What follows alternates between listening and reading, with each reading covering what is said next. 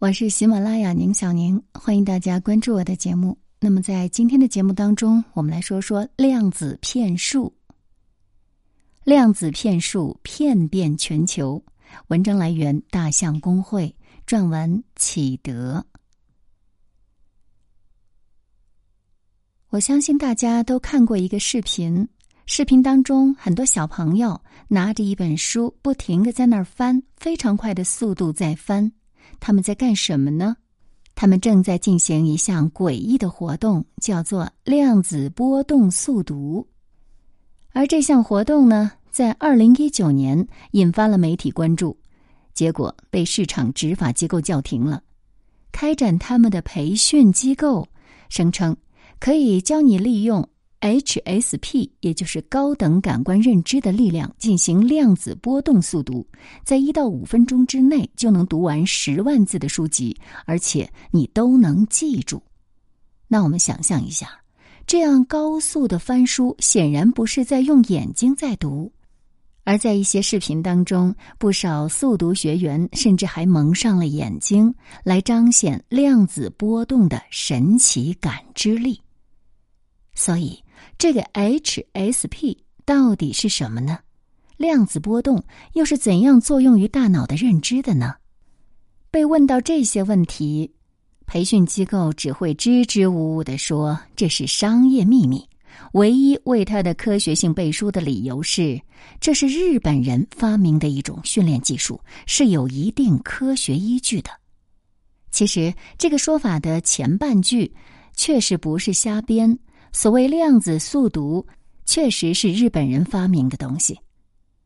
今天在国内传播的量子波动速读法，源头就是专注儿童教育六十年日本人七田真，而国内唯一一本中文的波动速读教材，就是翻译自他的超右脑波动速读法。这是二零零二年在日本出版，二零零五年的时候，他译成了中文。此外，七田真还专为中国人写了一本右脑开发手册，而这个手册的重点也是如何实践速读法。七田真的教育机构网站上宣称，他们专注儿童教育已经六十载。创始人七田真在一九五八年就构建了七田式教育法。量子波动速读法是他以右脑开发为中心开发的系列课程和教材中的特色。七田真拥有很多的头衔：国际学士院会员、世界文化振兴会会长、日本教育学会会长、文部科学省名誉顾问、日本精神科学会顾问及国际联合教育部部长。虽然这位有六十年儿童教育经历的先驱，不仅他的学历被指出来自著名的野鸡大学纽波特大学，而且还是日本分校，几十年来也从未见权威脑科学期刊收录他的论文。二零零九年，七田真去世了，而他在量子波动速读界的地位迅速被飞谷由美子取代。飞谷由美子不但更积极的把量子作为卖点，在二零零六年还出版了《量子波动速读：唤醒你孩子的智力》。他还懂得利用网络媒体，比如 YouTube，向全世界来推广。根据他的量子波动速读网站介绍，飞谷由美子本来是东京银行的职员，后来呢，他去七田真那里当了老师。一九九二年，他出来单干。创立了飞谷儿童教育研究所，而右脑训练项目和量子速读法等等呢，都是他当年和七田真共同开发的。那么，这位飞谷由美子又是如何解释量子波动速读的科学原理呢？你可能万万没想到会是这四个字：用爱发功。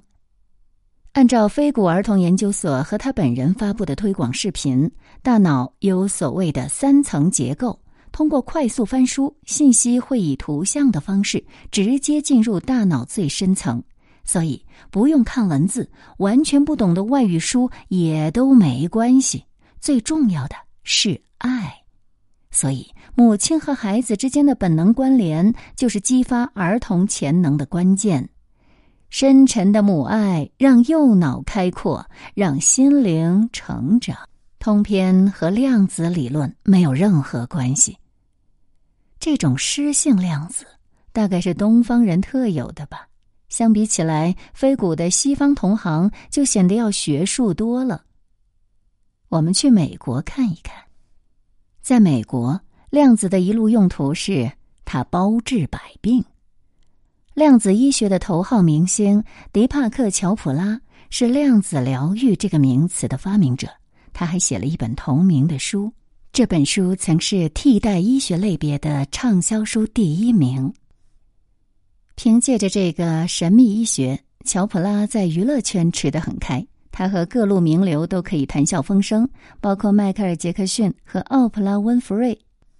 在上过奥普拉的节目后，他的《不老的身体，不老的心灵：量子替代衰老》在二十四小时内就卖出十三点七万本，接下来几天内共卖了四十万本。不过，乔普拉原本是正经医学的科班出身。他在印度生于一个医学世家，他的父亲是印度著名的心脏病专家，而他自己在大学学的也是内分泌学。一九七零年，他以实习医生的身份移居美国，取得了医学学位和医师职业资格，作为内科医生工作多年。一九八五年，他遇到了冥想运动的著名导师马哈士，他才突然开窍了。对以往的医院工作，他幡然悔悟。嗯，只是在合法的帮药商推销药物罢了，开的许多处方药都没什么作用。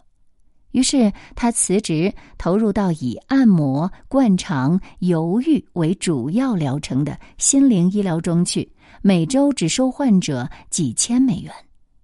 量子疗愈就是他在这几年里开悟的结晶。那么究竟什么是量子疗愈呢？他的回答是：量子疗愈就是从量子层面治愈身心，它需要上升到感官上不容易感知的层面。乔普拉是把人体比作信息场和能量场，所以量子疗愈可以在量子层面上改变人的意识和身体。他非常热衷使用类似物理学的语言来解释这套疗法，虽然每一句话都致力于把人绕得更加迷糊。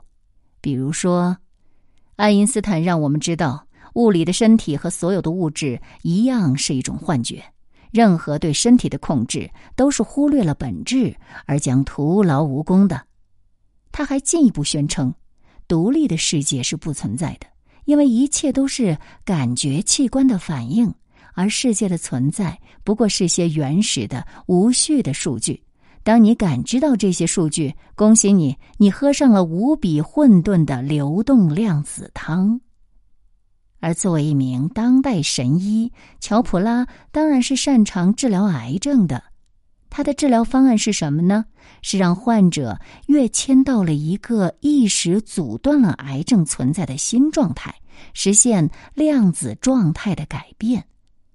凭着对量子物理学的独具一格的诠释，一九九八年，乔普拉获得了搞笑诺贝尔物理学奖。但乔普拉对医学的贡献并未止步于包治百病。因为量子纠缠的神奇力量，他还开发了远距离治疗。关于这个远距离治疗，乔普拉的一位后继者蒂夫尼斯诺是这样来诠释的：即使相隔一个星系，一个粒子的运动都会瞬间波及另一个。如果我们以大爆炸为宇宙起源，所有的能量，包括我们自身，在太初时都处于纠缠。很简单，我们中任何人的行为都会影响其他所有人。不过，时代在变，量子医学的解释也在发生变化。二零零七年出版的《远距离治疗完全指南》一书中，治疗原理已经被作者杰克·安吉洛替换为了统一场理论，威力也似乎有所升级了。那就是宇宙中的一切，包括引力、核反应、电磁场和人类的意识都是相通的。量子的另一大远大前程在于帮助人类解决能源问题。被盯上的是量子力学里零点能这个概念。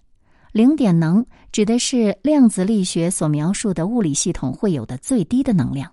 此时系统所处的态叫做基态。理论上，它就不可能从系统里取出来做功。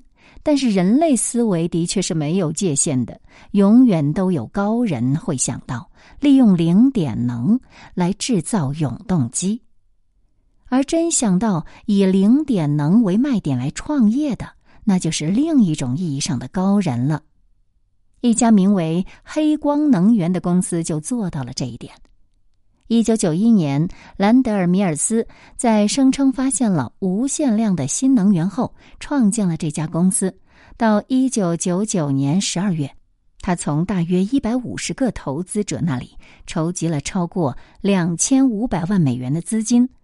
投资者当中不乏前投行高管和前政府高官。到二零零六年一月，黑光能源筹集的资金已经超过六千万美元了。而在耗费了大笔的研究经费之后，公司至今都没有成熟的产品。米尔斯介绍过公司的创业概念：氢原子中的电子可以跃迁到基态以下，这样就能利用释放出来的零点能了。米尔斯把他假想的这种氢原子命名为 “hydronos”。多名物理学家明确表示，这不可能。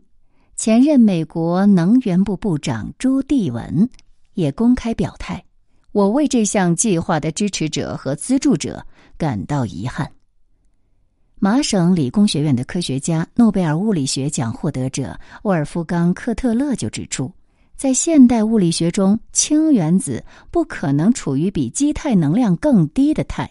他直接说：“这就是科学扯淡。”二零零零年，美国专利商标局取消了 Hydronos 相关的一项专利，并驳回了其他的相关申请，理由是这项专利与已知的物理定律相矛盾，以及其他相关可行性存疑。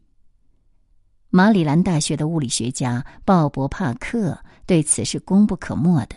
他不仅敦促美国专利商标局审核主管亲自审查这项新专利，多年来他还一直致力于揭穿黑光能源公司的骗局，而如今那家公司呢，看上去也不打算再继续零点能的神话了，他们又发现了更有前景的未来燃料——暗物质，于是他们改名了，叫辉光能源公司。而在改名之后，他们这次的方案是要把水中的氢原子转化为暗物质。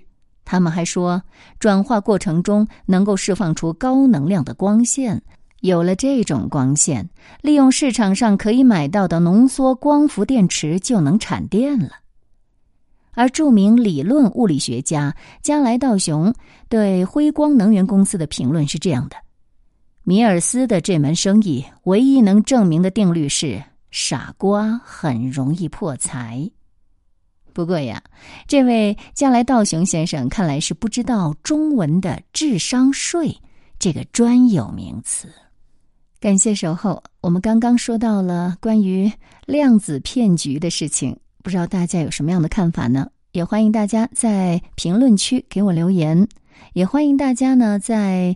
喜马拉雅上给我的专辑进行评分啊，现在是九点六分了，再往上面再冲一点点吧。希望大家一起努力。我们来看看在这篇文章的下面一些网友的留言吧。带我闺女去过一次七田真早教班的体验课，我都被吓呆了。上课前，授课老师搓了一个能量球塞在自己的脑袋里，老师都用闪卡教学。速度类似翻书，很好奇这种骗子机构怎么开的到处都是，培训班还火极了。去七田真看过，七八个月大的被家长抱着端坐在那里上课呢。更关键的是，报了名的家长们都说好。量子速读读完了，知道书里写了啥吗？量子中医和量子传武博大精深呐。多年前的右脑开发就是扯淡。建议百万量子读书学子建立起风力发电厂回本。好了，留言就跟大家分享到这里。不过接下来的时间呢，我倒很想跟大家聊一聊一位叫海猫事事顺的朋友，在我的留言区给我的留言是：欢迎购买，拉低了这篇文章。我一看呢，这篇文章呢，正好是梁启超。我们今天如何做父亲？就因为我在这个节目的最后说了一句“欢迎购买这本书”，结果呢就被这位朋友呢认为是拉低了这篇文章的行为。我倒是觉得呃非常的不解啊。也许这位朋友他是认为所有的一切的好东西都应该免费送给他才好呢？大家是不是这样认为的呢？欢迎加入探讨哦。